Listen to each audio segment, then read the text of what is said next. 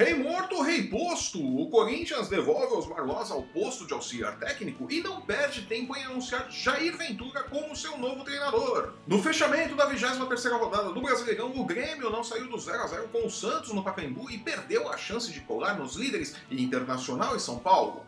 Pela seleção brasileira, Tite inicia um novo ciclo pondo fim ao rodízio de capitães e entregando a faixa a Neymar sério, Titi. Eu sou o Flávio Soares e essas são as minhas caneladas para o ganhador.com.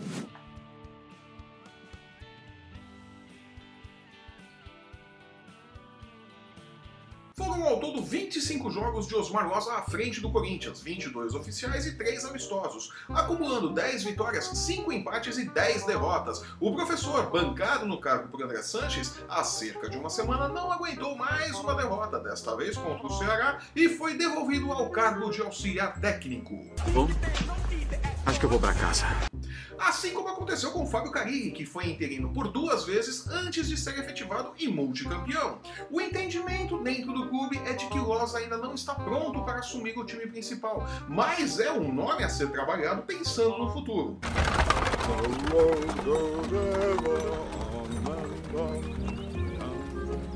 A perda da solidez defensiva, marca do timão nos últimos anos, pesou contra o treinador, assim como seu trato com os jogadores, que não era dos melhores, segundo bastidores do clube. Né? Sério?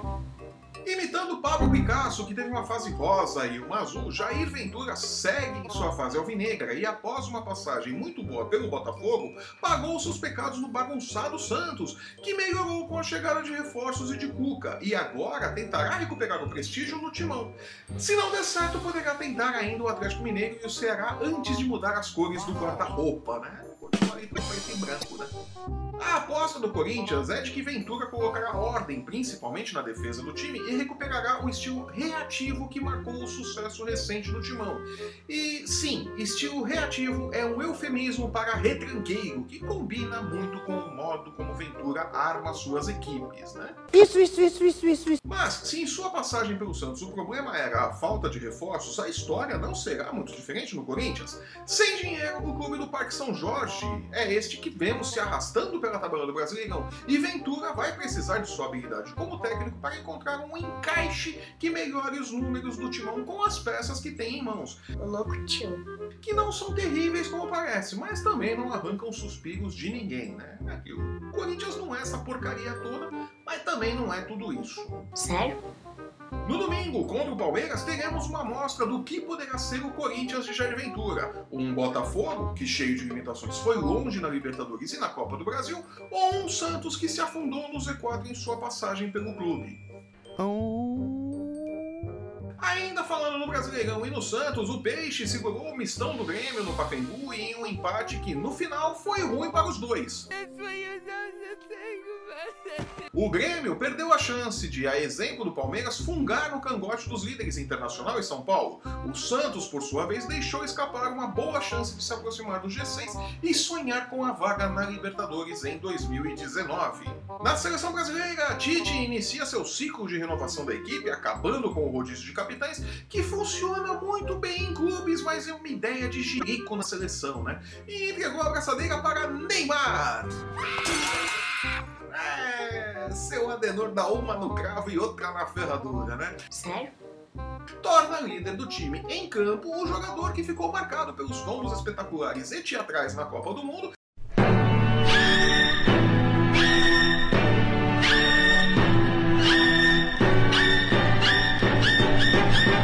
e que em seu primeiro jogo como capitão do PSG xingou até a própria sombra dentro de campo. Né?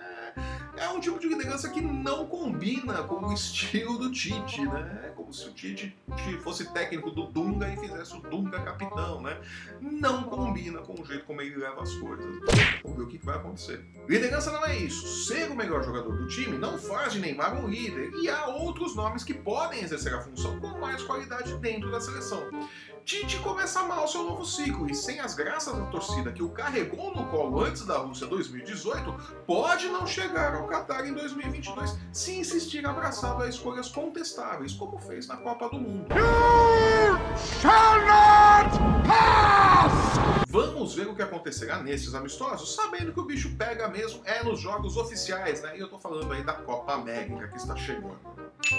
Voltando para o Brasileirão, a 24 rodada traz jogos complicados para os líderes. O Internacional encara o Grêmio no Clássico em Porto Alegre e quem vencer vai comemorar como se tivesse ganho o título. Né? Ah, O São Paulo recebe o Bahia, que vem jogando muito bem com a bola no pé e pode engrossar o caldo para o time de Diego Aguirre, que não vem rendendo tudo isso nas últimas rodadas, né? Vamos culpar a arbitragem, culpar A, B ou C, mas tá, o São Paulo tá falhando, né? Tá rateando na reta final aí do brasileiro. O Palmeiras recebe o Corinthians no clássico de torcida única, que se tem o Verdão como favorito na teoria, na prática é completamente imprevisível. O Flamengo recebe a desesperada Chapecoense e, assim como o Corinthians, tem que pensar na tabela do Brasileirão e no confronto de ida das semifinais da Copa do Brasil na próxima quarta-feira, quando enfrentará o Corinthians, é claro. Em sua luta para ficar longe do Z4, o Botafogo faz o clássico carioca contra o Fluminense, que segue patinando no meio da tabela. Assim como o Cruzeiro, que não embala no brasileiro e enfrentará o esporte antes de encarar o Palmeiras pela ida da outra semifinal da Copa do Brasil. Uma das surpresas do campeonato, o América Mineiro recebe o Ceará, que derrubou o Flamengo e Corinthians nas últimas duas rodadas do campeonato e chegará embalado para o duelo no Horto, que pode inclusive tirar o Vozão do Z4, dependendo aí da combinação de resultados. Bem! Falando em Z4, o Santos visita o Paraná lanterna da competição, mas que tem vendido caro seus jogos em casa e pode atrapalhar o Peixe, que melhorou com o Cuca, mas ainda não é tudo isso, né?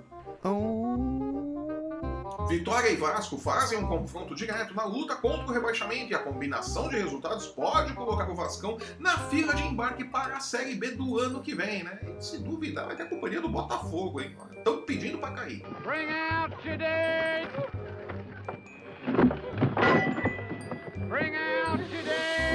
O duelo dos Atléticos fecha a rodada na segunda-feira. Mineiros e Paranaenses, com objetivos bem distintos no Brasileirão, devem fazer um jogo, no mínimo, interessante lá no Horto, né? Vamos ficar de olho. tá brincando, né?